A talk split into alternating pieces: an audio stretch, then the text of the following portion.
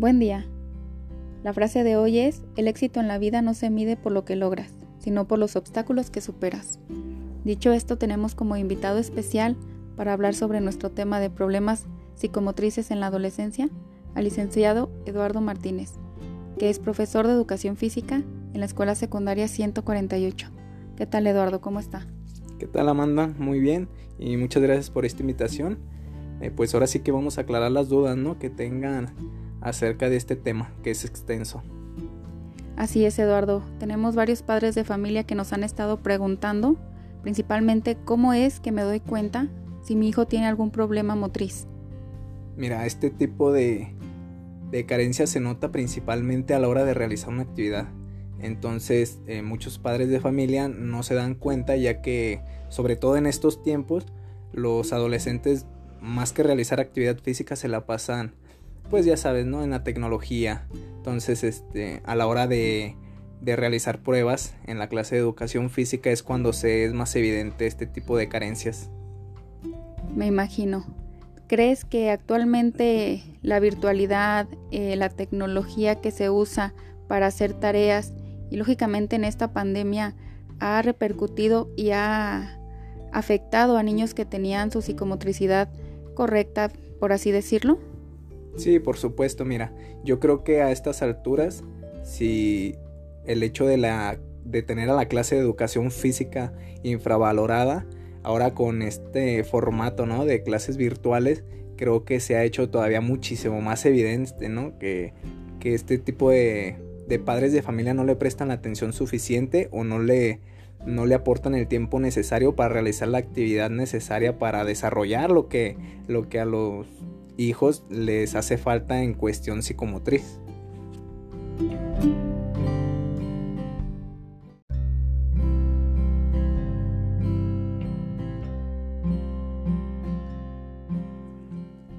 Bueno, pues otra pregunta que me hicieron los papás, Eduardo, es acerca del, del, bullying. En este caso, si alguno de tus alumnos no puede realizar alguna actividad, puede ser a lo mejor el, el patear un balón, el, el lanzar o atrapar una pelota, los demás alumnos es constante que, que hagan burlas o que lo acosen en este tipo de situaciones? Mira, al menos en mi caso, te voy a ser muy honesto, eh, y sobre todo me sorprende que en este nivel educativo que es secundaria, que es donde los, los jóvenes son un poco más rebeldes, mm, no se ha presentado muchos casos, sin embargo, sí ha habido casos aislados en los cuales algunos chicos que tienen alguna deficiencia a la hora de patear un balón, de cachar pelotas, el simple hecho de correr, se les dificulta, lo hacen con una técnica errónea, pues sí, sí ha habido casos en los cuales los compañeros eh, empiezan a, burlarse, a hacer comentarios, ¿no? Que, al final pues son o perjudican más bien al, joven que, que no las está realizando de la manera adecuada pero en general eh, me ha pasado muy pocas veces afortunadamente. Y las veces que te ha ocurrido, Eduardo, ¿cuáles son las medidas que puedes llegar a tomar o que la escuela, inclusive los padres, pueden eh, aprender o, o indicar a sus hijos para que esto no se repita? Mira, lo primero es obviamente tener una charla grupal, ¿no? Con todos los jóvenes y, darles a entender que todos tenemos diferentes capacidades, ¿no? Todos somos buenos para algo y todos tenemos dificultades para realizar otro tipo de actividades.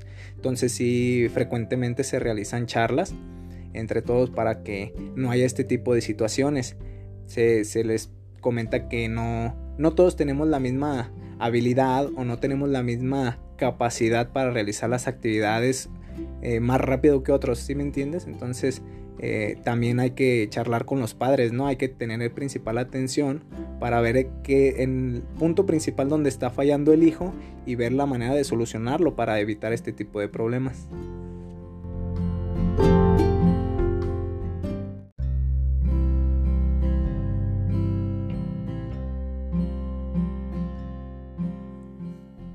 Así es, Eduardo. Eh, otra cosa que la verdad los padres han estado preguntando y la verdad yo creo que es el, tema más importante del día de hoy, es si este tipo de problemas tienen alguna solución, alguna corrección, si existen ejercicios que sus hijos puedan realizar para poder corregirlo. Sí, mira, de hecho hay bastantes técnicas con las cuales se pueden trabajar este tipo de, problemas. Principalmente y lo ideal sería que los padres desde pequeños eh, a sus hijos les den una estimulación este, a temprana edad, ¿no? Para evitar este tipo de problemas a largo plazo. Lo otro es, eh, hay escuelas de iniciación deportiva en las cuales se les puede ir dando un poco, ¿no? adentrarlos un poco más al deporte para que eh, cuando sean más grandes eviten este tipo de situaciones. Yo sé que muchos de los, de los padres pues descuidan un poco esa parte por, por el trabajo, porque pues no hay a lo mejor probablemente la solvencia económica necesaria, ¿no? Para meterlos a este tipo de escuelas pero sí hay que tener en cuenta que ah, dentro de la casa hay muchas actividades con las cuales se pueden solucionar este tipo de problemas. Claro, siempre asesorados por alguien que, que tenga el conocimiento necesario. Correcto. Bueno, papás ya saben cuál es su tarea.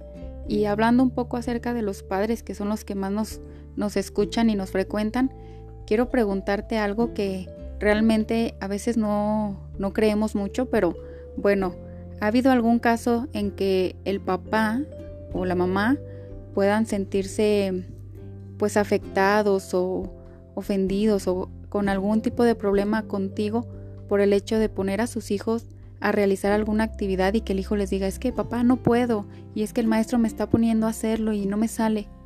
¿Ha habido algún problema? Sí, mira, de hecho tengo una anécdota de en una ocasión al poner a unos chicos a, a realizar una actividad en la cual consistía en, en patear una pelota uno de mis alumnos se le dificultaba bastante. Entonces sí recibió algunas burlas por parte de los compañeros. Ya después eso se solucionó al yo hablar personalmente con ellos. Pero eh, al siguiente día llegaron los papás y pues me de cierta manera me, me, me llamaron la atención porque ellos lo ven como una manera de exponer a su hijo eh, me, me dicen a mí que si yo sé que su hijo no sabe a lo mejor o no tiene esa habilidad suficiente para realizar esas actividades, ¿por qué lo pongo de todas maneras? Y el problema de esos padres es que en vez de afrontar el problema, pues tratan de evadirlo, ¿no? Como de pues, no sabe hacer eso, no lo pongas a hacer, cuando lo ideal es afrontarlo, solucionarlo, en este caso, al, momento de, yo percatarme que el, chico se le dificulta patear el balón, pues poner actividades específicas, ¿no? Con él. A lo mejor al momento de yo realizar mi plan clase, tener un apartado para él específico en el cual realice ejercicios eh, principalmente enfocados al pateo de la pelota. Entonces de esa manera se puede solucionar y, al fin y al cabo no se deja pasar el problema y que esto se agrave. Muy bien, pues yo considero que el trabajo está en casa, no solamente con los profesores, en este caso de educación física, porque si bien ellos tienen, como comenta Eduardo, un plan clase, bueno, pues los chicos tienen que tener ese apoyo, sentirse valorados también por sus papás y sentir esa confianza. Si en la escuela pasa, como lo comenta el profesor, que les hacen algún tipo de burla, bueno, pues que en casa no se refuerce o que no los hagan tan evidentes. Y bueno, papás ya saben, la pregunta más sonada fue si este tipo de problemas tienen corrección a esta edad, que ya pues es un adolescente, ya no es un bebé, ya no puede estar gateando, ya no lo puedo llevar a una escuela, a algún lugar de estimulación temprana.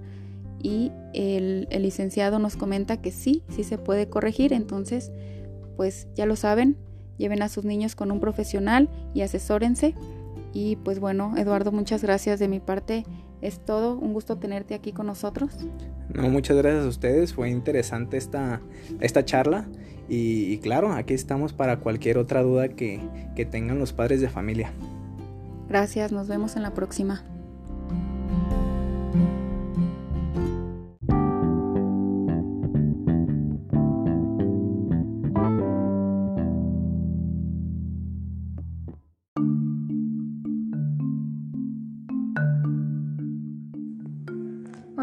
Nombre es Azura y soy alumna de la Escuela Secundaria Técnica 148. Hoy les quiero hablar un poco sobre el tema la función de las TIC en la seguridad pública. Estas desempeñan un papel primordial, siendo herramientas que se incorporan al desempeño de la política en las diferentes funciones de su trabajo. Las TICs son herramientas que deben contribuir y aportar con las diferentes soluciones en el área de la importancia para la seguridad ciudadana.